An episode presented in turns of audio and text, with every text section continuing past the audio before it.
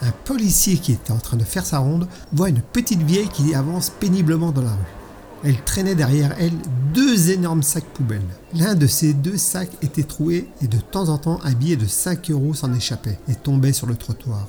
Voyant cela, le policier l'arrête et lui dit Bonjour madame, gendarmerie nationale. Il y a des billets de 5 euros qui tombent de votre sac.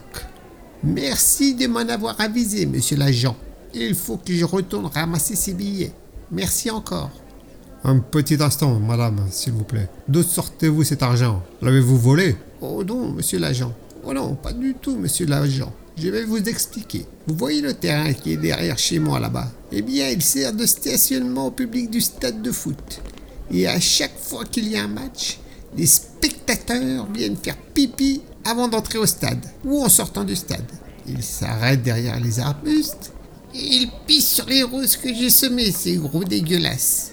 Alors moi, je me planque derrière les arbustes avec une paire de ciseaux. À chaque fois qu'un de ces gros dégueulasses sort son instrument pour pisser sur mes roses, je lui attrape les parties honteuses et je lui dis Soit tu me donnes 5 euros, soit je te la coupe. Oh, bah dites-moi, c'est ingénieux ça. Ce n'est pas une mauvaise idée.